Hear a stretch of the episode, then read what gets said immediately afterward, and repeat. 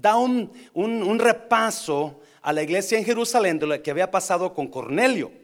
So, capítulo 11, los primeros versículos, la primera parte del capítulo de 11, Pedro regresa a Jerusalén después de, después de haber estado con Cornelio, estuvo aquí esta semana, y les da un repaso de lo que pasó ahí. O versículos, versículos 19 al 30, el capítulo 11 comienza con algo nuevo. Mira, vamos a mirar capítulo 11, versículo 19 al 30, en nombre del Padre, del Hijo y del Espíritu Santo.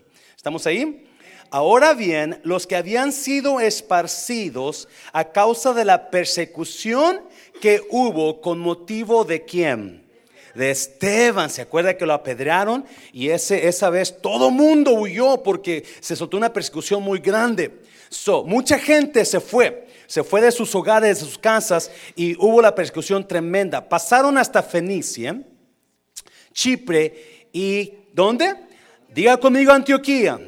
Antioquía, porque es Antioquía, es, toma parte principal de los siguientes tres, cuatro capítulos. Pasaron hasta Fenicia, hasta Fenicia, Chipre y Antioquía, no hablando a nadie la palabra, sino solo a los judíos. Pero había entre ellos unos varones de Chipre y de Sirene, los cuales cuando entraron en Antioquía, hablaron también a quienes, a los griegos, anunciando ¿Qué anunciaban? Taquitos, tamales, ¿verdad que no? No. El Evangelio del Señor Jesús. Y la mano del Señor estaba con ellos y gran número creyó. Y la mano del Señor estaba con ellos. No habla quiénes eran. No dice que era Pedro porque no era Pedro. No dice que era Pablo porque no era Pablo. Eran simple unos discípulos que decidieron llegar hasta Antioquía y ahí hablaron la palabra del Señor estos discípulos y mucha gente se convirtió. No, mire, versículo 22. Ah, Llegó la noticia de estas cosas a oídos de la iglesia que estaba donde? En Jerusalén. Y enviaron a quién? a Bernabé que fuese hasta Antioquía. So, ah, llegó la noticia de que había algo moviéndose en Antioquía, en la iglesia principal de Jerusalén. So, agarraron a Bernabé y le dijeron, ¿sabes que Bernabé era uno de los que? ¿Alguien se acuerda? De los discípulos principales, de los, de los líderes de la, de la iglesia. So agarraron a, uno, a un líder principal y lo mandaron. Vete chequear allá, brother. So versículo 23. Este cuando llegó y vio la gracia de Dios, se regocijó y exhortó a todos a que con propósito de corazón permaneciesen como fieles al Señor. Porque Bernabé era varón como bueno y lleno del Espíritu Santo y de fe. Acuérdese de eso, porque Bernabé, vamos a verlo más en el, más en el futuro, era un varón bueno, lleno del Espíritu Santo y de fe. Y una gran multitud fue agregada al Señor. Después fue Bernabé a Tarso. Después fue Bernabé a Tarso para buscar a quién? A Saulo y hallándole le trajo a Antioquía. Saulo era un nuevo convertido, de acuerdo a los escritores, quizás Saulo tendría entre 4 a 5 años de ser convertido. So, Saulo llegó a Cristo Jesús y no, no, se metió, no fue el apóstol Saulo, el apóstol Pablo enseguida, sino duró un proceso, amén iglesia pasó un proceso de 5 o 6 años, 4, 5 6 años. Va y este Bernabé sabe de Saulo, Bernabé sabe quién es Saulo, so Bernabé necesita a Saulo para lo que va a hacer Dios en Antioquía. So va y lo busca y le dice, vente brother, tengo trabajo para ti. Versículo 26. Y se congregaron allí todo un año con la iglesia y enseñaron a mucha gente y a los discípulos se les llamó ¿Cómo se les llamó? Cristianos por primera vez en Antioquía. Cristiano significa que seguidor de Cristo o Cristo pequeñito, un Cristito. Hmm. Eso es cristiano. 27. En aquellos días unos profetas descendieron de Jerusalén a Antioquía y levantándose uno de ellos llamado Agabo, daba a entender por el Espíritu que vendría una gran hambre en toda la tierra habitada, la cual sucedió en tiempos de Claudio. Entonces los discípulos, cada uno conforme a lo que tenía, determinaron que enviar socorro a los hermanos que habitaban en Judea. So, hubo hambre, hubo necesidad, se pusieron de acuerdo, vamos a levantar una ofrenda y cada quien puso sus 5, 10, 15 dólares y mandaron la ofrenda a Judea. Lo cual en efecto hicieron enviándolos, enviándolo a los ancianos por mano de quién? De Bernabé y de Saulo. Padre, bendigo tu palabra. Haz lo que tengas que hacer en esta noche en el nombre de Jesús. ¿Cuánto dicen amén? Puede tomar su lugar. It's good to see you, church. Es gusto verte, iglesia. Es un privilegio estar aquí con usted, lloviendo, precioso. Vamos a estar mirando el capítulo 11, pero ah, miramos el capítulo 11 para dar la introducción al capítulo 13. El capítulo 12 es un paréntesis. Si usted conoce capítulo 12, ya he, ya he estado predicando en los domingos sobre capítulo 12, que es cuando Pedro cayó preso, ¿se acuerda? Y un ángel del Señor lo sacó de la cárcel a medianoche. Ese es el capítulo 12. So, es, eh, capítulo 11 y 13 van juntos. Capítulo 12 es un paréntesis donde cuenta la historia de Pedro. Bueno, vamos al capítulo 13. Yo le he puesto esta, a esta plática a el palpitar del corazón de Dios. El palpitar del corazón de Dios, por lo que está aquí escrito en el capítulo 13. Usted y yo vamos a, a- a estar mirando versículo por versículo en esta noche y vamos a estar mirando lo que a cómo lo que Dios anhela. Vamos a mirar las cosas importantes de este capítulo, cuatro verdades que encontré aquí. So, capítulo 13 ah, tiene unas verdades increíbles para la iglesia que usted y yo necesitamos escuchar. Es un- muy sencillito, que a veces no lo predicamos porque nos enfocamos en, en otras cosas, pero mire lo importante que es este capítulo 13. Yo le he puesto esto, el palpitar de Dios, el latir del corazón de Dios. Cuando Claudia estaba chiquita, a mí me encantaba poner mis oídos en su corazón. Y, y el corazón de los niños late como a mil por hora. ¿Sí es- ¿Alguien ha escuchado el corazón de los niños? ¿Verdad? ¡wow! a explotar esta cosa, ¿verdad? Porque me encantaba escuchar. Yo ponía el mío y estaba, pum. Como que duraba como cinco minutos, pum. Y el de ella, ta, ta, ta, ta, ta. Y, y estamos mirando, capítulo 13 tiene una historia increíble de lo que es el corazón de Dios, de lo que es la iglesia, de lo que es el Espíritu Santo. Mire, capítulo 13, versículo 1. Había entonces en la iglesia que estaba en Antioquía. ¿Estamos ahí? Había entonces en la iglesia que estaba en Antioquía, ¿qué había? Profetas y maestros. So, había profetas y maestros. Y enseguida da los nombres de los profetas y los maestros. Esta es una clase, iglesia. So, Bernabé, eso era Bernabé. Era Simón, el que se llamaba Niger o negro, porque Niger es negro en ese lengua, en, en- griego. Lucio de Sirene, Manaén, el que se había criado junto con, el, con Herodes el tetrarca Saulo. Am, otra vez. Bernabé, Simón, el que se llamaba Niger, Lucio de Sirene, Manaén, el que se había creado, junto con Herodes, y Saulo. ¿Cuántos son? ¿Cuatro o cinco? Bernabé, Simón, Lucio, Manaén y Saulo. So, son cinco, ¿verdad? Son cinco, cinco profetas y maestros. No, mire, ministrando estos al Señor y ayunando, dijo el Espíritu Santo, apartad a Bernabé y a Saulo para la que, para la obra que los he mandado. So, estaban en la Antioquía. Antioquía estaba Bernabé y Saulo. Acuérdese, Bernabé fue a traer a Saulo a Antioquía porque Dios estaba haciendo grandes cosas en Antioquía. So, Bernabé llega a la casa, a, las- a la, a la- a la- a la- iglesia de Antioquía, ve lo que está haciendo Dios y va y busca a Saulo porque sabe que Saulo, Bernabé era un hombre justo y también sabía cómo escoger líderes. Él sabía lo que él podía mirar el, el potencial de Saulo. So, se lo trajo para, para, para Antioquía. Y ahí ellos orando, había cinco líderes ahí, cinco profetas y maestros. Ahí orando y ayunando, dice la Biblia que el Espíritu Santo les habló. El Espíritu Santo les habló y les dijo claramente, que les dijo? Apártenme a Bernabé y a Saulo para qué? Para la obra a, que a lo que los he llamado. Apárteme a Bernabé y a Saulo para la obra a la que los he llamado. Orando y ayunando. El Espíritu Santo comenzó a trabajar y comenzó a ministrar a la gente y les empezó y les dio instrucciones. Tengo a dos personas aquí. Tengo a dos personas que tienen dones que les he dado.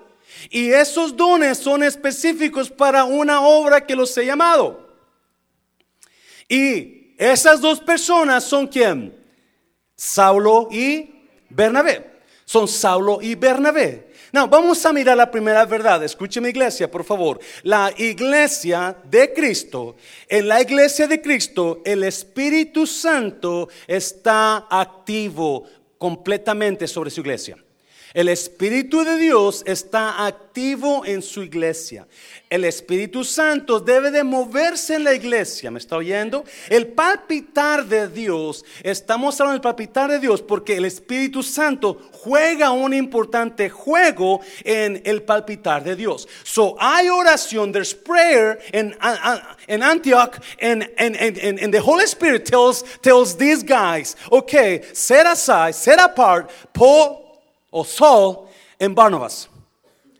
I have a project for them. Tengo un proyecto para ellos. Apártenlos.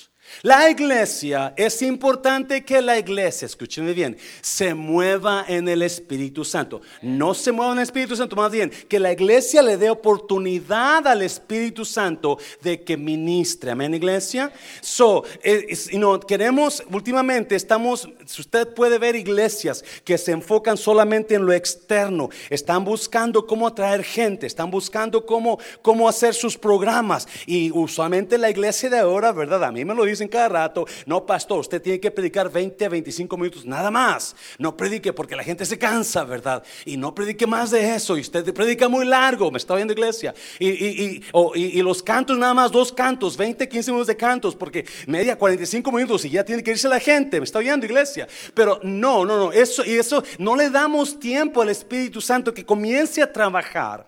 So, la Biblia dice que estos hombres estaban orando y qué? Y ayunando. Y si algo va a mover la mano de Dios y el Espíritu Santo en la iglesia, es el ayuno y la oración. Amén, iglesia. Amén, iglesia. So, comenzó el Espíritu Santo y están ayunando y están orando y de repente alguien, yo no sé a quién, no dice quién, pero alguien, el Espíritu Santo le habló y le dijo, hay un trabajo que hacer, apártame a Pablo, a Saulo y a Bernabé. So vamos a mirar, y no, el Espíritu Santo es el que da los dones. Capítulo 12 ah, de 1 Corintios dice que el Espíritu Santo nos repartió dones como Él quiere.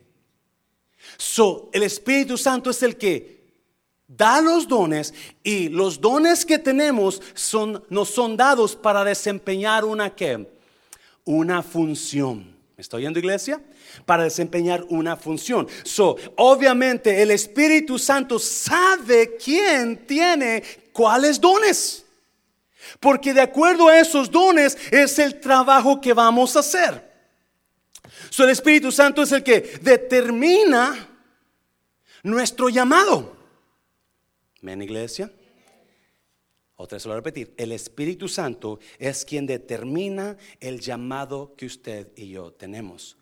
No lo determina el anciano, no lo determina el pastor, no lo determina los líderes, lo determina, no lo determina su mamá o su papá, aunque usted quiera que su papá, aunque su papá le dice cada rato y escuchado, es que mi hijo tiene llamado de pastor, y, y cómo sabe, porque eso lo determina el Espíritu Santo.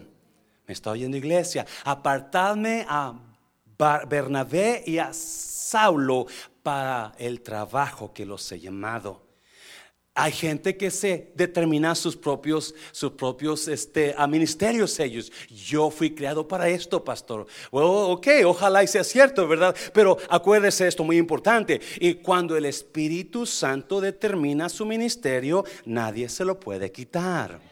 Me está oyendo iglesia. Hay tanta gente. El pastor tiene miedo que le quiten su ministerio. Déjeme decirle, a mí no me lo dio el hermano Jorge, por más que quiero el hermano Jorge, no me lo dio el ministerio, ¿verdad? Me está oyendo iglesia, me está oyendo. Nadie puede quitarme el ministerio que Dios me dio. Me está solamente él. Y es más, ni él me puede bajar, él me puede tirar, me puede matar, me está pero los dones de nosotros no se nos quitan, me está oyendo iglesia. Son no no, piense que, un día si usted tiene un llamado que va a perder su llamado. No, no, no, la Biblia dice que no, irrevocables es el llamamiento y los dones de Dios, dice la palabra. Me estoy yendo iglesia. So, hay un trabajo que hacer, el Espíritu Santo sabe que hay trabajo que hacer.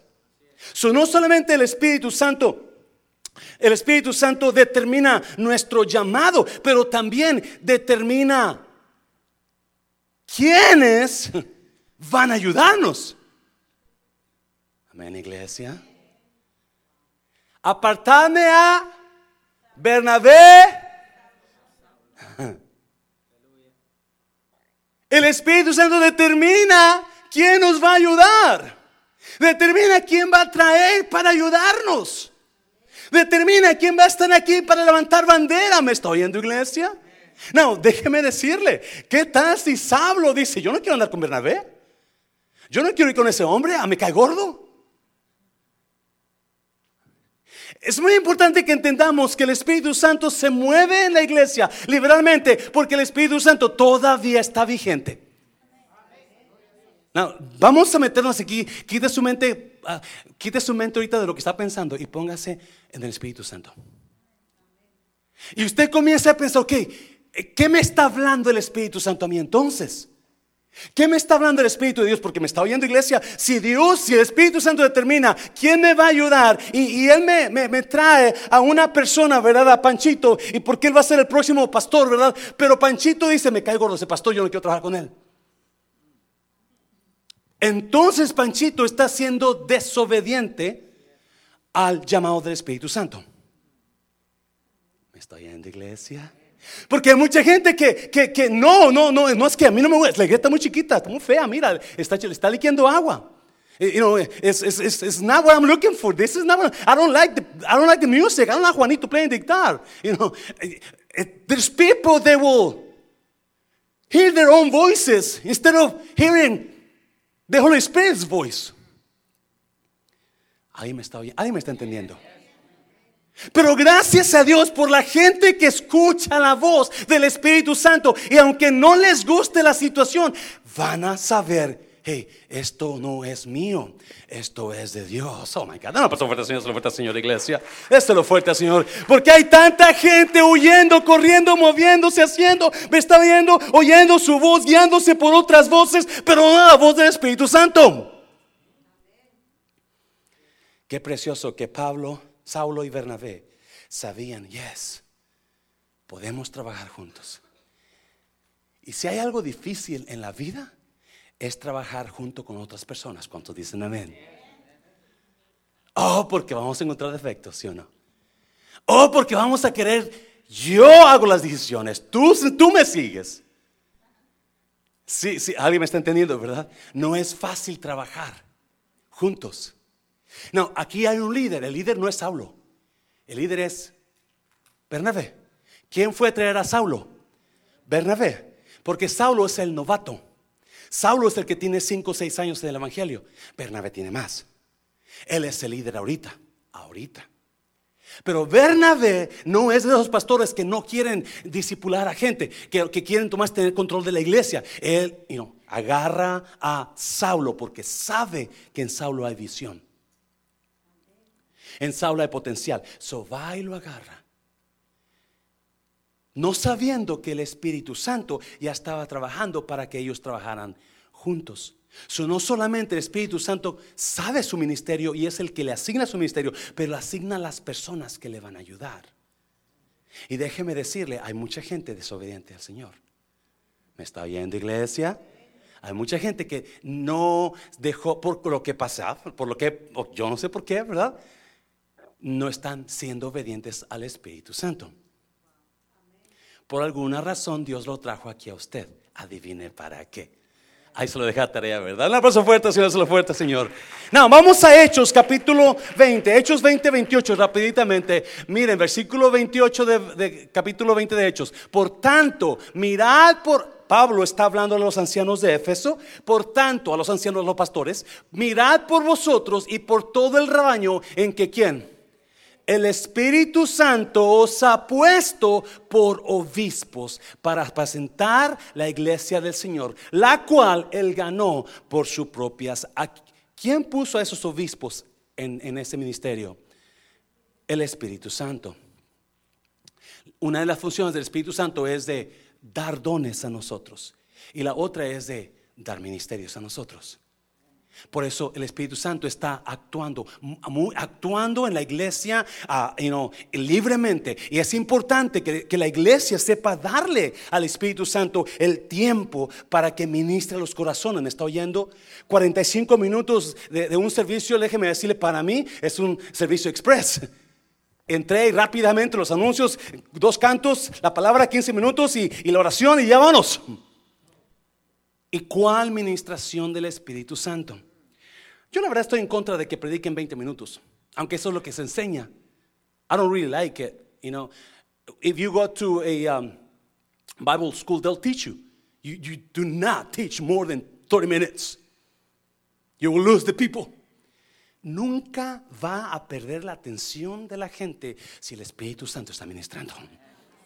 Me está oyendo iglesia. Al contrario, la gente va a pasar, dáselo fuerte, Señor. La gente va a pasar dos horas escuchándolo y parece que pasaron 15 minutos. Quiero más, porque hay una unción ahí, en ese lugar. Es importante que entendamos, Espíritu Santo, ministrame. Amén, iglesia. Pero venimos con nuestra mente llena de carne, llena del pleito, llena del pensamiento. ¿Y cuándo, cuándo le da a usted oportunidad al Espíritu Santo que ministre. No. Número dos, rápidamente, número dos, mire, capítulo 13, versículo 3. Capítulo 13, versículo 3 de Hechos. El Espíritu Santo nos envía porque quiere salvar a los elegidos. ¿A dónde los envió? Apartarme a Saulo, a Bernabé y a Saulo para el ministerio, para el trabajo que les he encomendado. ¿Cuál trabajo? Mire, versículo 3, versículo 3. Entonces, habiendo ayunado y orado, les impusieron las manos y ¿qué pasó? Y los despidieron. Siempre que, siempre que levantaban a un pastor, a un maestro, a un evangelista, a, un apóstol, a un profeta, siempre y cuando se les mandaba hacer la función de ese ministerio que iban a ejercer, siempre se les imponía las manos. Por eso cuando Pablo le manda la carta a Timoteo y le dice, no impongan las manos a cualquier persona, hablando no des ministerio de liderazgo a cualquier persona. ¿Está oyendo iglesia? No, no, los, no, los, no, los, no los pongas en una posición de liderazgo si son novatos. En este caso es lo que hicieron. Ellos entonces enviados por el Espíritu Santo. Ellos entonces ¿qué? Enviados por quién? Por el Espíritu Santo descendieron a Seleucia y de allí navegaron a Chipre. Y llegados a Salamina, anunciaban la palabra de Dios y llegados a Salamina, ¿qué anunciaban? La palabra de Dios en las sinagogas de los judíos. Tenían también a Juan de ayudante. So, cuando el Espíritu Santo le habla a los de Antioquía y les dice, apártenme a Bernabé, a Bernabé y a Saulo para la misión que los he encomendado. ¿Cuál misión? ¿Cuál trabajo? ¿Qué es lo que iban a hacer? Ir a predicar el Evangelio. Now, ¿a quiénes? ¿A quiénes? A los elegidos. Si usted escuchó, si usted le vamos a mirar, ahorita vamos a mirar último, vamos a mirar esa palabra, pero si usted miró, antes de que la iglesia en Antioquía se formara, los que fueron, salieron predicando, dice que no hablaron a nadie del Evangelio, sino solamente a los judíos. ¿Se acuerdan? Capítulo 11. Solamente a los judíos. los judíos son los elegidos de Dios. Alguien diga amén. Me guste o no me guste, el judío son los elegidos de Dios. No significa que los judíos son salvos. Solamente es salvo el que ha aceptado a Jesús. ¿Ok? So, pero, um, so esa era el plan. El plan de ellos cuando salieron era de hablar el evangelio a los elegidos. Y vamos a mirar al final de este capítulo también. So, hay un pueblo elegido por Dios. Hay un pueblo elegido por Dios y Dios está buscando la manera, escuche bien por favor, está buscando la manera de alcanzar a ese pueblo. ¿Me está viendo iglesia? Yes. ¿Usted cree que usted fue elegido por Dios? Yes. Diga que sí, por favor. Usted fue elegido por Dios y la Biblia dice que Dios lo eligió desde antes que usted entrara al vientre de su madre. ¿Me está oyendo? Ahorita vamos a mirarlo. So, Dios sabía que usted era elegido. So Dios mandó a alguien que lo invitara a la iglesia. Dios mandó a alguien que le hablara de Cristo. Dios mandó a alguien que le predicara. Y por eso usted está aquí. Así como usted está aquí, hay muchos allá afuera que son elegidos, pero no han llegado. ¿Alguien está oyendo? So, por eso el Espíritu Santo, hmm, alguien aquí iglesia, por eso el Espíritu Santo, ellos están orando, ellos están ahí, cinco maestros y apóstoles, profetas, están orando y ayunando, ellos no saben para qué están ayunando, pero Dios toma esos cinco y dice al Espíritu Santo, ¿sabes qué Espíritu Santo? Vete, es tiempo de que lo levantes. Hay gente allá, escogida mía, que necesita ser salva. El palpitar de Dios es las almas perdidas, iglesia. El palpitar de Dios es la gente que todavía no es salva. Amén, iglesia. So va a usar lo que tenga que usar para que esa gente que Él ya eligió venga a su conocimiento. Por eso el Espíritu Santo se va a mover de una manera como tenga que moverse. Y, la iglesia, la iglesia de hoy, tenemos que llegar, buscar la manera de alcanzar a esas personas elegidas que todavía no están aquí. 2019 ya le, ya le pusimos, ya le pusimos eh, a nombre al 2019, año de alcance año de alcance. Porque todo el enfoque que vamos a hacer en 2019, nuestro enfoque no es de a ver cómo, cómo voy a comer con fulanito, con manganita, con a ver qué hacemos para pasar el tiempo aquí en la iglesia. No, no, no. Todo el enfoque, todos los ministerios, todos los, los eventos que hagamos van a ser con la pura intención de qué? De alcanzar a los perdidos. ¿Me está viendo iglesia? Y adivine que el hermano Jorge y el hermano Santana no lo van a poder hacer solo. ¿A ver, iglesia? Vamos a tener programas nuevos para nuevecitos que vamos a pedir ayuda. Quizás, quizás algún día a que esté bien frío, vamos a decir, ok, ¿quién quiere traer unas dos galones de, de, champurrado este domingo para los nuevos? Amén, iglesia. Y cuando vengan los nuevos ese domingo, ok, usted es nuevo, pase a la mesa de enfrente. Allá la hermana Panchita está con champurrado para usted gratis. Hello.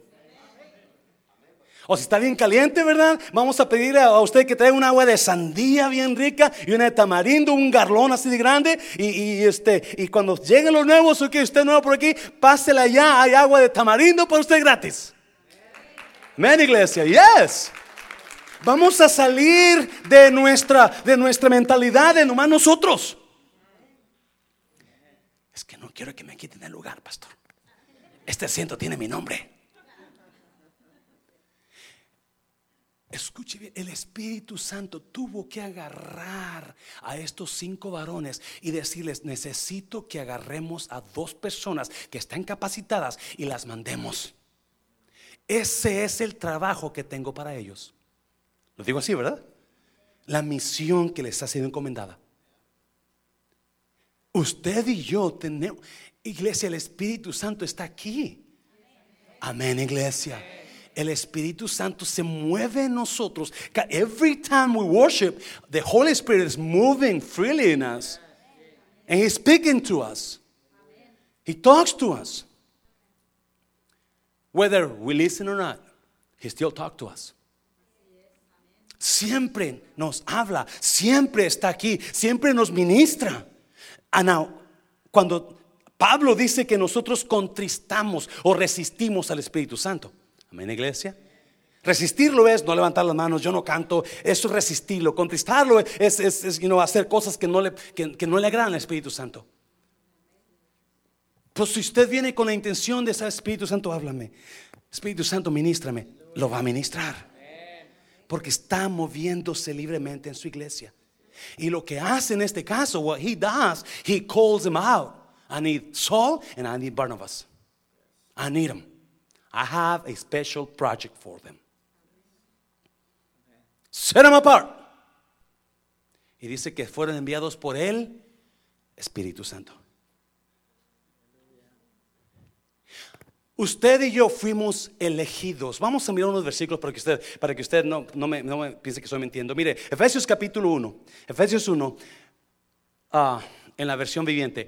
Toda la alabanza sea para Dios, el Padre de nuestro Señor Jesucristo, quien nos ha, ¿qué? Nos ha, ¿qué? bendecido, past tense, nos ha bendecido con toda clase de bendiciones que espirituales en los lugares celestiales, porque estamos unidos con Cristo. En otra parte dice que nos ha sentado con él en los lugares celestiales. Usted y yo somos que bendecidos. Amén, iglesia. Yes. Usted y yo somos bendecidos, no maldecidos. Me está oyendo, iglesia. No importa qué esté pasando ahora, usted es una persona bendecida.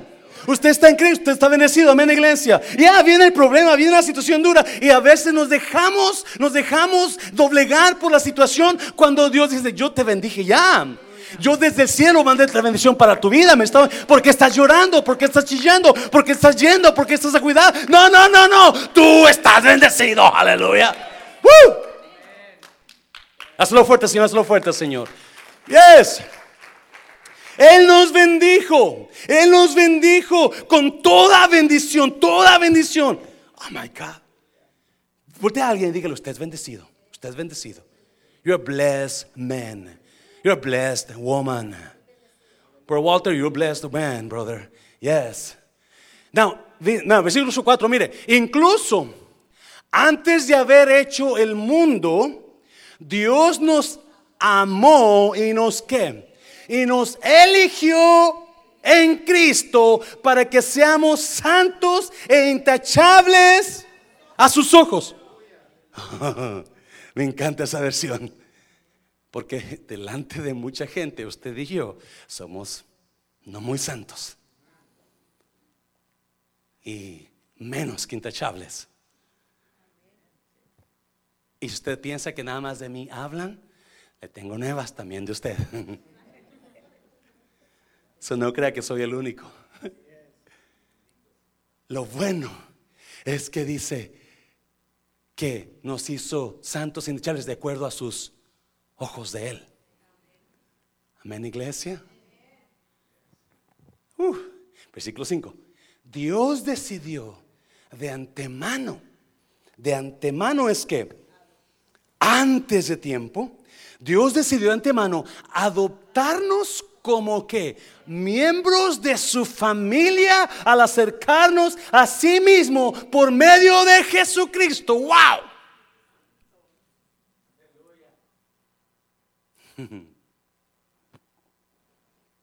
¿Qué clase de familia eres tú? Pues yo no sé qué clase de familia usted piensa que yo soy, pero yo soy de la familia de Dios. Dáselo fuerte, Señor, iglesia. Yes. Yo no sé si usted se cree de la familia de los peluches, ¿verdad? Porque yo no soy de la familia peluche. Lo juzgarán que es de la familia peluche.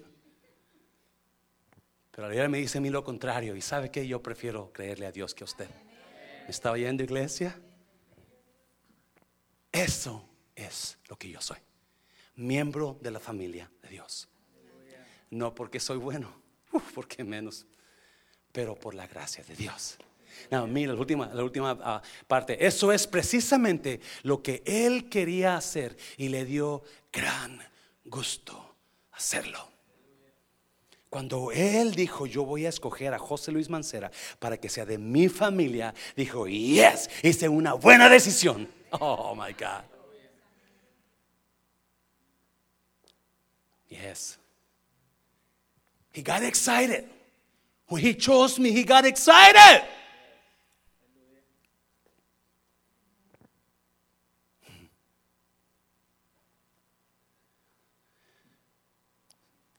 Somos elegidos para ser bendecidos. Somos elegidos para ser. Yo, Él nos bendijo con toda bendición espiritual. Antes de que fundase el mundo, Él ya nos había escogido. Mire, vamos a Mateo. Mateo, rápidamente, vamos a Mateo. para que vea, así como usted, así hay muchos afuera, porque habrá entonces gran tribulación, cual no la ha habido desde el principio del mundo hasta ahora ni la habrá. Y si aquellos días no fuesen acortados, nadie sería salvo, mas por causa de los escogidos, aquellos días serán acortados. En iglesia, mucha gente y no piensa que van a pasar por la tribulación y que van a pasar esto y que van a... Yo, a mí me dice que por causa de que yo soy elegido, Dios me va a sacar antes de que la tribulación pase. ¿Me está viendo iglesia? Porque viene tribulación a la tierra.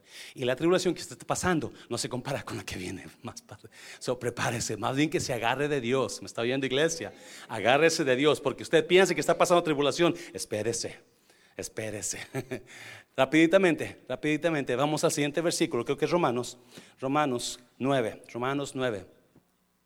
Esto es, no los que son hijos según la carne, son los hijos de Dios, sino los que son hijos según la promesa, son contados como descendientes.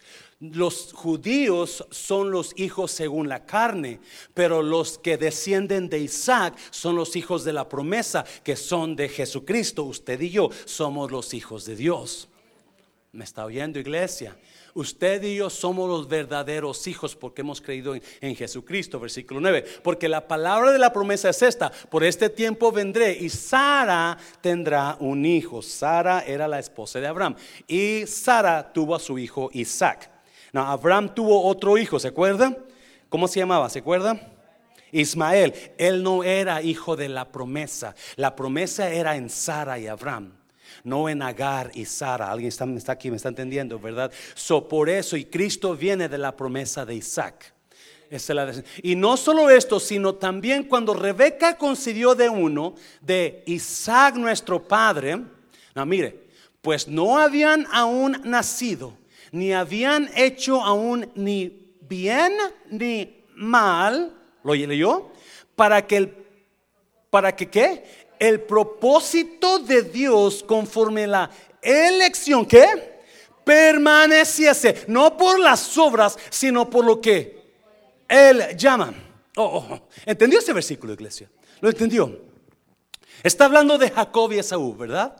Es Jacob, Esaú nació primero y Jacob agarrado de la pata, pero el pie de, de Esaú. ¿Se acuerda? Y en aquel entonces sucedía que cuando nacía el primer hombre, él era el primogénito heredero.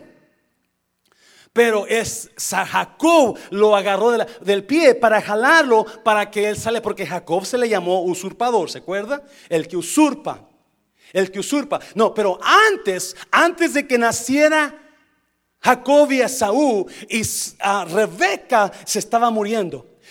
Isaac puso manos en Rebeca porque no podía tener hijos y fue cuando Rebeca se embarazó y Dios le dijo a Isaac, dos naciones hay en tu vientre, a Rebeca, dos naciones hay en tu vientre. Dos diferentes pueblos hay ellos, pero el mayor servirá al menor. Antes de que Saúl y Jacob nacieran, se les dio palabra de Dios. Jacob, tú eres el menor de acuerdo al hombre. Pero eres el mayor de acuerdo a Dios. ¿Me está oyendo iglesia? y ese llamado permaneció. Ese llamado permaneció porque así lo eligió Dios. Así lo eligió Dios. No sé si me entiende. Hay muchas personas, a muchas personas pensando que quitando, ah, poniendo, deshaciendo, porque piensan, no, no se dan cuenta que una vez que usted fue elegido, fue elegido, no importa qué iba a pasar en su vida. ¿No me está viendo iglesia? Eso es importantísimo para usted y para mí. Hay una elección que dice en Cristo, usted fue elegido, usted fue llamado antes de que supieran bien y mal, antes de que supieran pecado y no pecado, antes de que hicieran lo que hicieran. Ya había una elección por Dios en esas personas. Y déjeme decirle, usted hizo cosas como yo he hecho cosas horribles en nuestra vida y Dios ya sabía que usted iba a hacer esas cosas pero aún que él ya sabía, aún así la elección en cuanto usted permaneció y por eso usted está aquí ahora, porque Dios lo escogió, no importaba qué iba a pasar en su... Mm.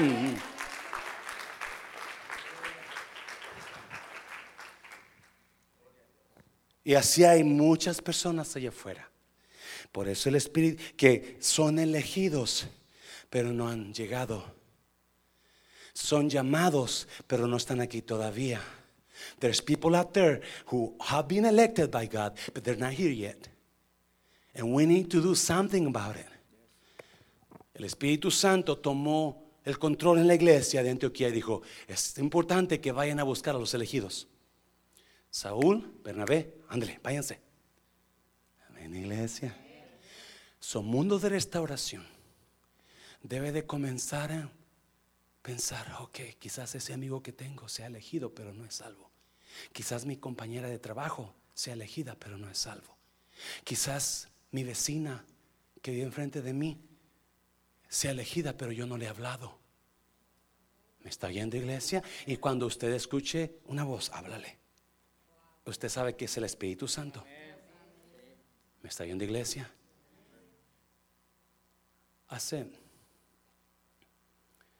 Hace como siete meses teníamos un vecino americano ahí enseguida de la casa. Y ese vecino, yo no lo miraba más que una vez a la semana, el viernes en la noche. Llegaba a su casa como a las 8 de la noche, bien tomado, todos los días llegaba tomado americano, sus, you know, en sus 30, maybe 40s. En, uh, un día hicimos carne asada en la casa y lo invitamos y él trajo cervezas. Que ustedes ponen la carne y yo la, yo la, cerveza. Pero obviamente Memo y yo estábamos ahí. Um, y nunca le hablé de Cristo yo. Y digo, nunca le hablé porque hace como siete meses uh, lo invitamos a la iglesia, pero nunca le, dimos el plan de salvación. ¿Sí me entiende? Invitamos a la iglesia, sabía que éramos cristianos, pero nunca le hablamos de Cristo. Era americano, pero no podíamos hablar de Cristo. Y, este, y eso como siete, ocho meses, a principios de año, este año, no lo miramos. La troca, la casa, él tenía una casa pagada, su casa, él, me comentó su, su, testimonio, ah, se casó y a su esposa le compró la casa que su esposa quería. Dice, a los tres años mi esposa dijo que la casa era muy pequeña, que no le gustaba y se fue, me dejó. Y desde entonces yo estoy solo, él estaba solo. La casa la tenía pagada, tenía un Mercedes-Benz pagado, tenía una camioneta de, doble rodado pagada, tenía una RV, no sé si estaba pagada o no, tenía una motocicleta. El Mercedes-Benz se estacionó ahí, ahí se pudrió, ahí se, ahí se quedó porque tenía años ahí estacionado. Y, y, ya hace como principios ya no lo miramos. Y yo preguntaba, ¿dónde estará Mike? Encima Mike. Y esta semana pasada estaba una pareja limpiando la yarda atrás y, moviendo el, Mercedes-Benz, estaban poniendo en una trailer. So voy y hoy se, atravesaron mi driveway para poner la trailer con la camioneta, so estaban atravesados y yo tuve que estacionarme lejos de mi casa. Cuando miraron les dio pena y dijeron, I'm sorry, no pensaban que íbamos a regresar pronto. No, no se preocupen, le digo, está bien. ¿Dónde está Mike? Y la señora dijo, esto su hermana acaba de morir de cáncer. Obviamente yo no sabía que estaba enfermo, porque él, pienso que se fue para la casa de su hermana y ahí murió. Pero enseguida, tu conciencia, nunca le hablaste de Cristo. Era tu vecino. A mí todos vecinos les he hablado de Cristo. Uno ya aceptó a Cristo, un, jovencito. Otros no.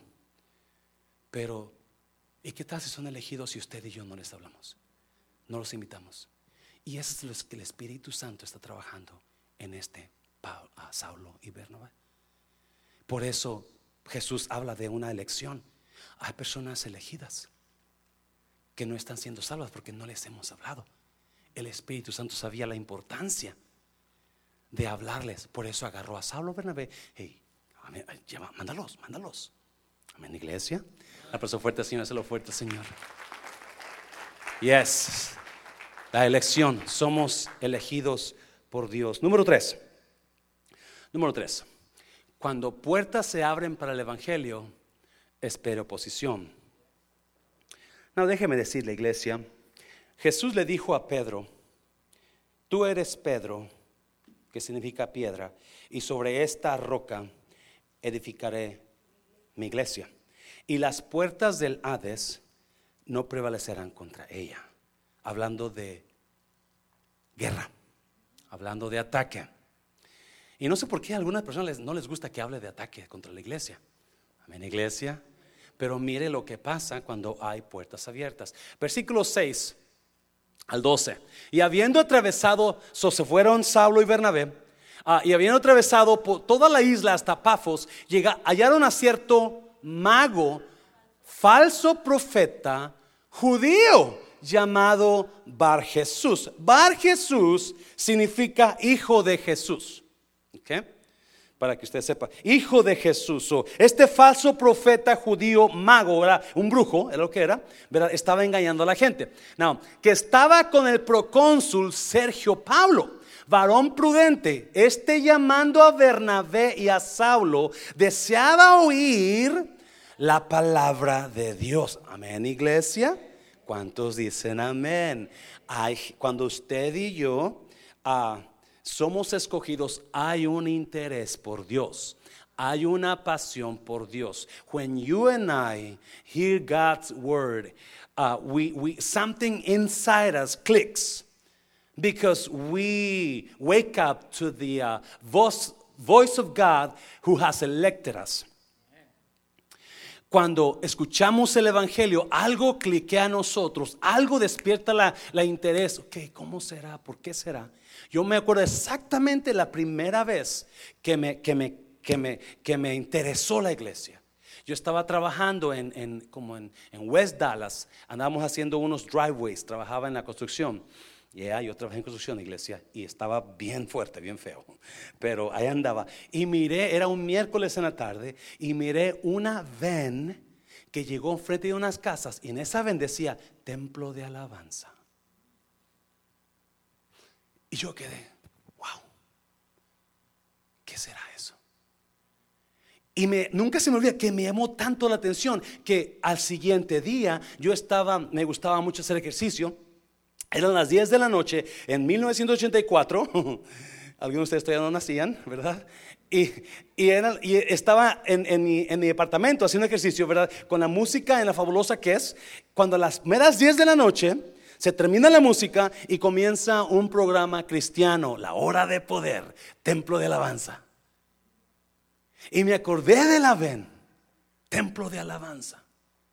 Y decía el pastor, comenzó a predicar a gritos, y, luego decía el último, véngase a mi iglesia, lo invito a mi iglesia este domingo, llámenos, este es el número, la, la, la, le vamos a predicar la palabra de Dios. ¡Pum! Yo llamo. Yo llamo, yo quiero ir. Yo no sabía que la elección estaba comenzando a trabajar ahí. ¿Me está oyendo iglesia? La elección estaba comenzando a trabajar en mi espíritu. Y llamé y, fueron por mí el domingo y no me gustó. y dije, no regreso. I'm not coming back to this place no more. But I went back. Because these guys, my friends, they kept pushing me. Yeah, I'll pick you up. Don't worry, I'll pick you up. Oh, I don't want to go. Yeah, you want to come. You need to come. Y mira a mí aquí ahora. El procónsul estaba deseoso. Yo quiero conocer. Yo quiero saber. So, Saulo y Bernabé se dieron cuenta que este hombre era de los elegidos. No, pero ¿qué pasó? ¿Qué pasó? Pero le resistía Elimas el mago, Bar Jesús. Pues así se traduce su nombre. Procurando apartar de qué? De la fe al procónsul. Now please listen to this. Hay dos hombres enviados por quién? El Espíritu Santo, right? Saulo y Bernabé. Hay dos hombres que están haciendo el trabajo del Espíritu Santo, predicando el Evangelio. Y llegan a este hombre que es uno de los electos, pero hay una persona, falso profeta, que empieza a hablarle al procónsul. Yo no sé qué le hablaría. I don't know why he told him, but I'm sure he told him something not good. No, estos son mentirosos. No, hombre, son puros hipócritas. No le escuches. Es más, son No, no, no. Te van, a, te van a lavar el coco. I don't know what he told him. But obviously, you know, el procónsul estaba, estaba que, oh, ok, mejor no, entonces no, lo, no los voy a escuchar. No, tiene razón. ¿Cuántos saben que lo que usted habla tiene poder? Y la Biblia dice que lo que usted hable o lleva vida o lleva Amén, iglesia. Y algunos de ustedes están escuchando muerte sobre sus vidas y por eso su fe está bien aguitada ahorita. Amén, iglesia. Oh, yes. Acuérdese, hay gente que lo quiere apartar de lo que Dios quiere que usted obtenga. Entonces, Saulo, que también es Pablo, lleno del Espíritu Santo, fijando en él los ojos, mire, versículo 10, dijo: Oh, lleno de todo engaño y de toda maldad, hijo del, hijo del. Dígale a alguien: Usted es hijo de Dios.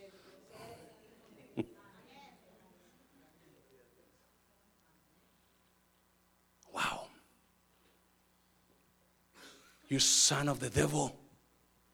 You son of you enemigo de toda justicia.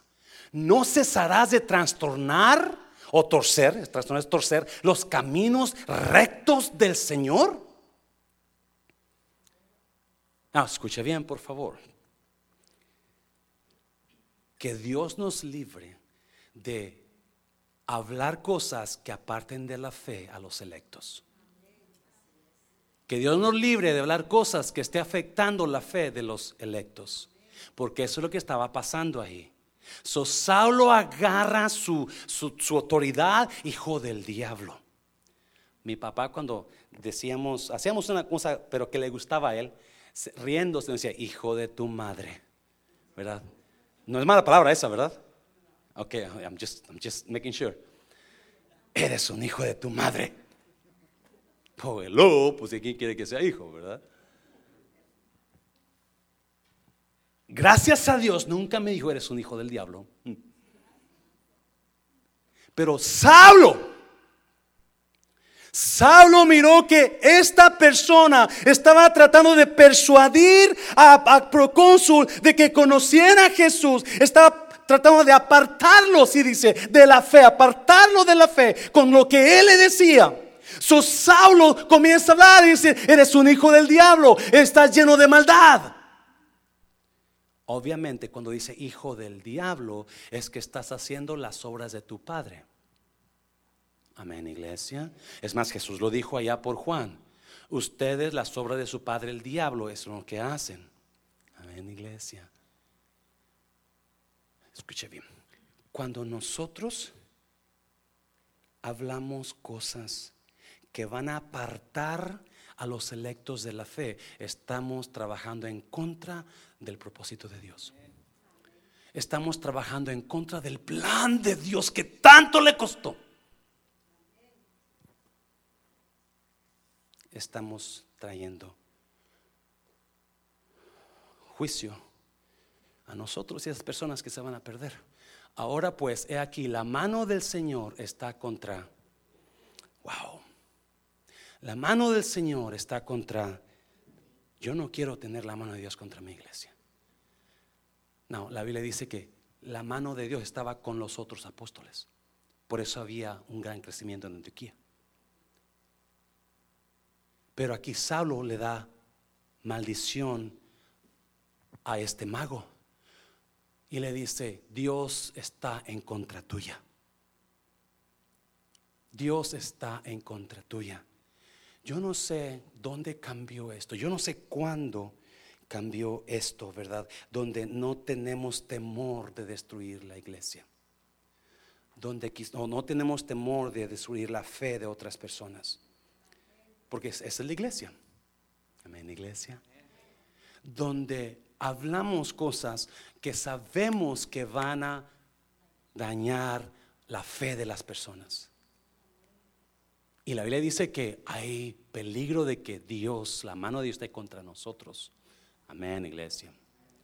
Y eso Saulo le dice, la mano de Dios va a estar contra ti y serás ciego y no verás el sol por algún tiempo. E inmediatamente cayeron sobre él, ¿qué? Oscuridad y tinieblas. Y andando alrededor buscaba quien le condujese de la mano. Déjeme decir una cosa, iglesia.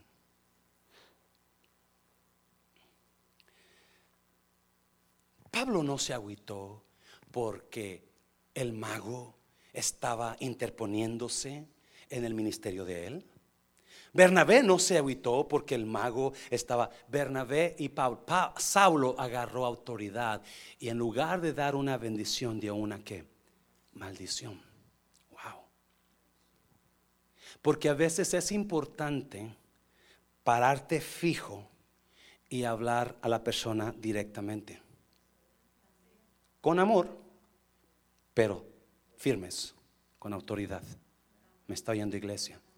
Porque es importante para ayudarlos a ellos. Amén, iglesia. Para ayudarlos a ellos a que ten cuidado con lo que estás haciendo. Ten cuidado con lo que estás diciendo. Porque hay problemas con tu vida. Aplauso fuerte, Señor, lo fuerte, Señor, iglesia. Entonces, ah, mire, entonces el procónsul, viendo lo que había sucedido, creyó maravillado de la obvia, hello, Pa, y no, Saulo se levanta, hijo del diablo, lleno de maldad, está ciego, y que ¡pa! No sé si usted ve, el, dibujo ahí donde eh, está, está, está el mago hablándole al procónsul. No, no, son mentirosos, te van a dar el coco, no les hagas caso, no le escuchas. Mira, eh, sabrá Dios que. Y de repente, ¡ah! Y el procónsul se quedó, ¡wow! ¡Yeah! ¡Acepto a Cristo! Siempre la iglesia va a pasar por ataque, iglesia. Amén, iglesia. Siempre va a pasar por ataque. Yo sé que a gente no le gusta que diga esto, se lo repetir. Siempre la iglesia va a pasar por. Y es importante porque Pablo dice en Efesios: nuestra lucha no es contra carne ni sangre, son contra potestades espirituales de maldad no son las personas, iglesia, quiero que entienda esto. No son las personas. Es un enemigo que quiere destruir lo que Dios está haciendo. Amén, iglesia. Mire, el número cuatro ya para terminar. Número cuatro. No deje que su luz se apague. Hechos 13. no deje que su luz se apague. Hechos 13:44. El siguiente día de reposo se juntó casi toda la ciudad para oír la palabra de Dios. Después que Bernabé y Saulo trataron con, el procónsul y el mago, se fueron a otra ciudad. Y allá llegaron el sábado, porque el sábado era el día de iglesia en, aquel entonces. Y, llegaron allá y, cuando Saulo y Bernabé estaban en el templo, en, la, en, la, en, el, este, en el templo, uh, el encargado del templo le mandó decir a ellos, ¿quieren decir alguna palabra? So Pablo se puso de pie, alzó la mano para que se caiga todo el mundo, usted lo puede leer después en la casa, y comenzó a predicarles de Cristo. En la sinagoga de los judíos, templo, sinagoga. toda la gente se quedó, se quedó emocionada. Wow. Y cuando salieron ese sábado dijeron, hey, ¿por qué no nos hablas el próximo sábado otra vez de eso? Se fueron emocionados a la, casa y mire, al siguiente día de reposo se juntó quién? Casi toda la ciudad para escuchar la palabra de Dios. Imagínense, ¿cuántas personas habrá en Farmers Branch? 7 mil, 8 mil en Farm Branch, 17 mil. Todas queriendo venir el mismo domingo a un lugar de 200 personas. Eh, amén. Un día va a pasar donde, wow, ¿qué está pasando ahí? Esta iglesia va a ser conocida por lo que va a estar pasando aquí en esta iglesia. Eso fuerte, Señor, eso fuerte. Créalo, créalo, créalo, iglesia. Yeah. Ah, yo no sé si usted lo cree, pero yo lo siento. Yo solamente lo creo, pero lo siento. Amén, iglesia. Yes. So no se agüitó Pablo ni Bernabé porque no, Saulo, porque el mago se opuso a ellos. Al contrario, usó la autoridad en Cristo y siguieron predicando. So al siguiente sábado viene todo mundo. Déjeme decirle, cuando el Espíritu Santo escoge, siempre va a haber fruto. ¿Me está oyendo iglesia? Cuando el Espíritu Santo es el que elige, cuando el Espíritu Santo es el que guíe, cuando el Espíritu Santo está respaldando, siempre va, a haber personas transformadas, va a haber gente salva, va a haber gente que va a decir, yo me, me gusta ese lugar, no sé por qué me gusta ese lugar. Ha entrado gente aquí y desde que han entrado gente aquí hay testimonios donde algo sentí, desde que iba entrando comencé a llorar. En el, en el estacionamiento, aquí hay personas que lo pueden, me han dicho, yo no sé, cuando me estacioné en este lugar, yo sentí la presencia de Dios tan fuerte. Ah, ah, me está oyendo iglesia, la presencia de Dios respalda. Obviamente no es Saulo, es el Espíritu Santo. Yo he visto iglesia cerrar. Yo he visto iglesia cerrar. Déjeme decir la iglesia. Hay ataque contra la iglesia porque el enfoque del enemigo es que el Evangelio no se siga hablando. So va a querer tumbar a los que predican el Evangelio. Amén, iglesia. Se lo voy a repetir. Escuche bien, por favor. You el enemigo va a querer parar la iglesia. Y para parar la iglesia tiene que tumbar la cabeza. Amén, iglesia. Otra vez, yendo a Efesios 5, Efesios 6, donde dice, no tenemos lucha contra sangre ni carne, sino contra potestades espirituales de maldad en las regiones celestes. Todo libro de Hechos, capítulo 5, capítulo 4, cuando los encarcelaban a los apóstoles, los encarcelaban porque estaban, ¿qué? Predicando la palabra. ¿Alguien se acuerda? Pero el ángel llegaba a medianoche a la cárcel, los sacaba y que les decía, váyanse otra vez al templo, ¿a qué? A predicar la palabra. Amén, iglesia. El enemigo siempre va a querer parar la predicación de la palabra. Amén, iglesia. Y siempre va a tratar de tumbar y hacer lo que tenga que hacer y parar y hablar. Y yo no sé qué va a hablar y qué va a decir, pero va a decir tantas cosas, va a usar tantas artimañas para lo que él necesite hacer para parar el, el correr del evangelio, es lo que va a hacer. Usted y yo necesitamos estar orando por la iglesia y por los líderes de la iglesia. Amén, iglesia. ¿Cuántos han dado por los líderes de la iglesia? Mire, versículo 45. Pero viendo los judíos la muchedumbre, se llenaron de celos y rebatían lo que Pablo decía, contradiciendo y blasfemando. Otra vez, lo voy a leer. Entonces Pablo, vamos para atrás por favor, hijo. Entonces, viendo los judíos la muchedumbre, pues, miraron tanta gente, porque Pablo estaba predicando, miraron tanta gente que les dio envidia, les dio celos, ¿verdad? Y, se llenaron de celos y rebatían lo que Pablo decía. ¿Qué? ¿Qué hacían? Contradiciendo y blasfemando. En otras palabras, todo lo que se predicaba, ellos decían, no es cierto. Todo lo que se hablaba, ¿por qué dijo eso? Todo lo que se hablaba, hey, esa es mentira. ¿En iglesia? Le voy a dar un consejo de pastor. Usted llegue al punto donde usted todo lo que su pastor predique para usted esté mal, es tiempo de que busque otra iglesia. Cuando, y, cuando con todo dolor digo, pero porque usted no va a crecer así. Cuando todo lo que se diga del púlpito a usted le parezca mal y usted esté contradiciendo o refutando, es tiempo de que busque otra iglesia. Porque usted necesita que ir creciendo. Algo le afectó en su corazón el pastor. Algo le dañó al pastor. y, a todo lo que se habla del púlpito, ya, ya usted lo, no, no es cierto, o es porque lo dijo así, o me está atacando. Me está oyendo iglesia. Es tiempo, porque no va a crecer. Y va, eso que está eh, en su corazón va a crecer más y más. Mejor, dígame, pastor, ore por mí, despídame, porque así se debe de hacer, iglesia. Y aquí, en el púlpito, con todo dolor de mi corazón, lo despedimos. Amén, iglesia. Ya, no se vaya sin que se despida.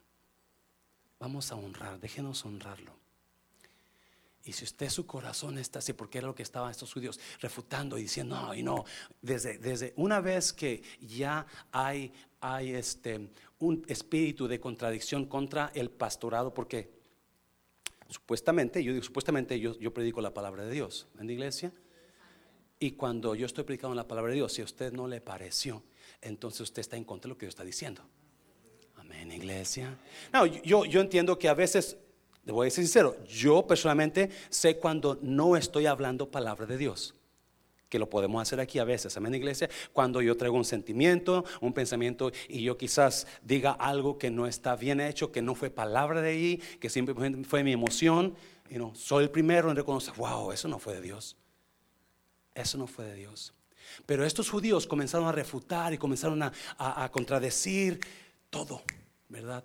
Versículo 46. Entonces Pablo y Bernabé, hablando con denuedo, dijeron, mire, a vosotros, a la verdad, era necesario que se os hablase que primero la palabra los elegidos, porque eran judíos, ¿se acuerdan de la selección?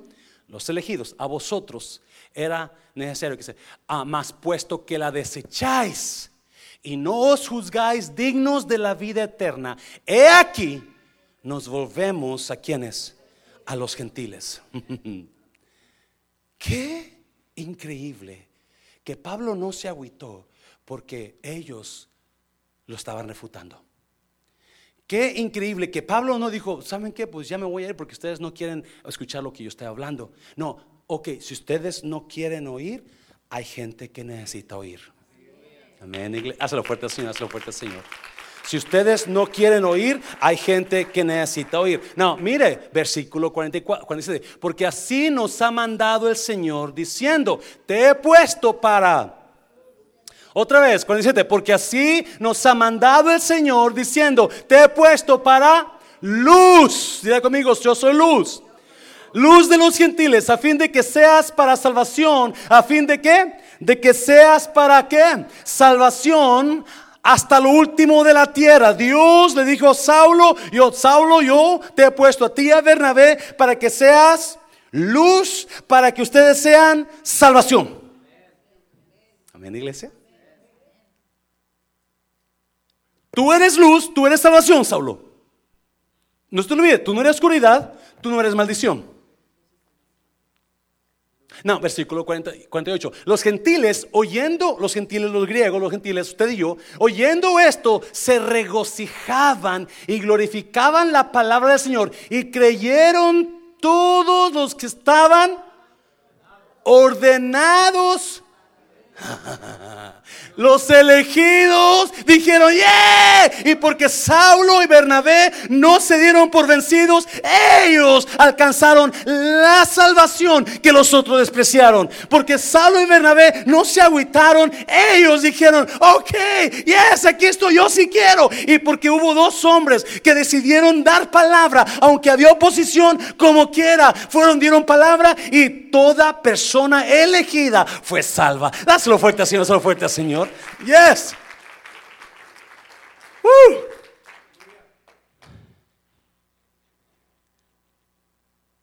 No deje que su luz se apague. No deje que su luz se apague. No puede dejar que su luz se apague, iglesia. Hay tanta gente que estaba encendida para Dios y algo pasó y su luz se apagó. Oh my God, si se hubieran quedado, si hubieran permanecido, la bendición que hubiera sido, la luz. Pero se apagaron. Cada uno de nosotros tiene suficientes razones para que nuestra luz se apague, ¿sí o no? Los problemas en la casa, los problemas con la pareja, los problemas en el trabajo, los problemas en mi mente, los problemas aquí, los problemas acá, el hermano de la iglesia, la hermana de la iglesia. ¿Sí o no? Yes. No deje que su luz se apague. Porque usted es luz. No, mire lo que dijo Mateo, Jesús de Mateo 5. Mateo 5. Ustedes son la luz del mundo. Como una ciudad en lo alto de una colina que no puede esconderse. Nadie enciende una lámpara y luego la pone debajo de una canasta. En cambio, la coloca en un lugar alto donde ilumina a todos los que están en la casa. Versículo 4. Ustedes son la luz del mundo como una ciudad en lo alto de una colina que no puede ocultarse, no puede esconderse. No deje que su luz se apague. Y no deje que apaguen su luz, por favor. Oh my God. Oh my God. No dejen que apague su luz nadie. Porque hay gente queriendo apagarla. Hay gente queriendo, y hay tanta gente en la oscuridad que necesita ser alumbrada y están esperándolo a usted solamente. Amen. Are you listening to me, church? You are a light. You are a light. You are an amazing light. Y eh, Jesús dijo: No se enciende una luz y luego la esconden bajo de la canasta. No, no, no, no, no, no. ¿Para qué enciende la luz? ¿Para qué se enciende la luz? Para que alumbre en la oscuridad. Me está oyendo, iglesia. Oh. Pablo dijo, hey, Dios me dijo, tú eres luz y tú vas a hacer salvación a los gentiles. Yo tengo que seguir siendo luz, dijo Pablo. Y hay gente tratando de apagar esa luz, eh, tratando de esconderla debajo de la canasta, tratando de que no se mire esa luz. Yo no sé por qué, pero déjeme decirle, mientras Dios me dé respiro, esta luz va a brillar, le guste a quien no le guste. ¿Me está oyendo? Yes, dáselo fuerte al Señor, dáselo, porque hay gente que necesita esta luz. El día de ayer estábamos Memo y Mao Daniel y David en el refrán. Estamos limpiando la mesa del buffet. Ore por el refrán, por favor. ya estamos así, estamos así. Este, y, me llamaron que la luz de mi casa se había ido. Primero estaba a media luz. Eso no trabajaba el aire acondicionado, la calefacción, no trabajaba este, los, los microwaves, no trabajaba nada, trabajaba más media luz. So les llamo, me dijeron como a las ocho y media llega el, técnico. Ah, ok, pues como a las ocho me voy para esperarlo ahí, ¿verdad? Y llego, esa cosa está oscuro, oscuro. Saco mi celular porque no sé dónde camino. Pues había poquita luz, no, después se fue toda la luz. Y comenzó a hacer frío. Y me quedé dormido y nunca llegaron en la noche. No sé qué pasó, nunca llegaron. Eh, pero ¿Qué diferencia hay cuando hay luz a cuando hay oscuridad? Yo no podía ir a, eh, mi casa estaba fría. Me senté en el sofá a esperarlos ahí un rato a oscuras. Tuve que andar con veladoras, ¿verdad? ¿Dónde está una veladora? Claudia tiene estas veladoras de olor. Sofía a su cuarto, fuimos a su cuarto y agarramos una de ellas, la pusimos ahí en la sala para que medio alumbrara. Enciende una luz déjala brillar, la luz de Jesús que brilla en todo lugar. No la debes esconder, no la puedes. Ya se me olvidó. No deje que su luz se apague. Usted es luz. No deje que apaguen su luz porque van a tratar de apagarla. Van a tratar de apagarla, déjeme decirle. Van a tratar de que usted ya no siga brillando, pero usted necesita brillar en esta, porque hay mucha gente viviendo así como yo estaba anoche, en la oscuridad y con frío. Así estaba yo en la noche. Hasta esta mañana fueron a ponerla. Y cuando llegó la luz, oh my God, estaba calientito, estaba brillando todo. Eso es usted para mucha gente allá.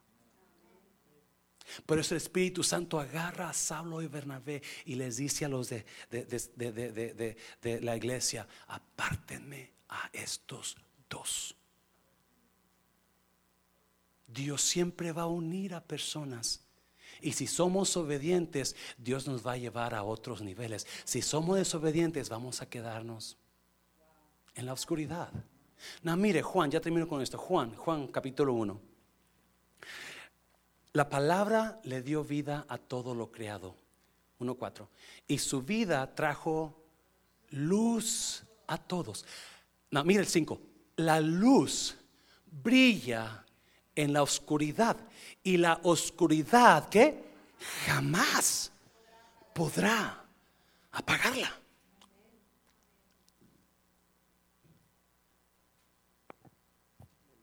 Cuando usted junta la luz y la oscuridad, ¿qué es lo que prevalece? ¿Se fija eso? ¿Alguien ya se dio cuenta de eso? Usted junta las dos, la luz y la oscuridad. ¿Quién huye primero? Las tinieblas, la oscuridad. Porque no pueden contra la luz. Have you seen it? Apague su casa, toda luz de su casa y deje que toda la oscuridad llegue en su casa. Y de repente, prenda la luz. ¿Y qué va a pasar? ¡Fum! Desaparecen las tinieblas. ¿Por qué? Porque no pueden controlar. Usted y yo somos. Y las tinieblas no pueden contra nosotros. Por más tinieblas que hay a su alrededor, nunca van a poder con su luz de usted. Nunca van a poder con su luz de usted. Y usted lleva esa luz a otros lugares de tinieblas y esa luz de usted va a ayudar a esa gente a ver. Va ayudarlos a ver la verdad. Es importante que no apague su luz, iglesia. Y que no apaguen su luz. No dejen nunca que apaguen su luz. Porque hay tanta gente necesitándola, porque está en oscuridad, está en tinieblas. Y usted y yo somos llamados a hacerlo. Jesús lo dijo.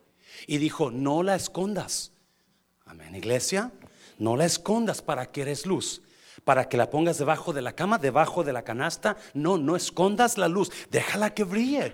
Déjala que, dáselo fuerte, Señor. Déjala que brille. No dejes que esa actitud, no dejes que esa persona eh, apague tu luz. No dejes que esos problemas con tu pareja apaguen tu luz. No dejes que esa persona de la iglesia o esa persona de tu trabajo apague tu luz. Brilla. Porque te apagas tú y se apaga la esperanza para muchos se apaga la esperanza para muchos. ¿Sabías todo eso, iglesia? Ya, póngase de pie. Póngase de pie. Estaba leyendo. Más de 150 pastores dejan el ministerio al mes. Más de 150 pastores dejan el ministerio por muchos problemas. Porque la iglesia no crece y se desaniman, por falta de finanzas y no tienen para comer, por fallaron a Dios moralmente y cayeron y dejaron la iglesia por acusaciones donde la gente los acusó y los agarró y los quitó por, por mucho, porque no aguantan, no aguantan la, la, presión de la gente. Ciento, yo me quedé sorprendido, 150 pastores dejan el ministerio al mes, no al año, al mes. Apagan su luz. Apagan su luz. Y usted quizás ni se da cuenta, pero usted es una luz tan encendida. Tan encendida. Para mí lo es. Cuando lo veo aquí digo, wow, yes. Cuando veo que está trabajando en la, wow, yes, está prendida su luz. Si su luz no está prendida ahora, ¿por qué no la enciende? Pase la vamos a, vamos a, a despedirnos. Dame sol, Jesse, por favor, dame sol.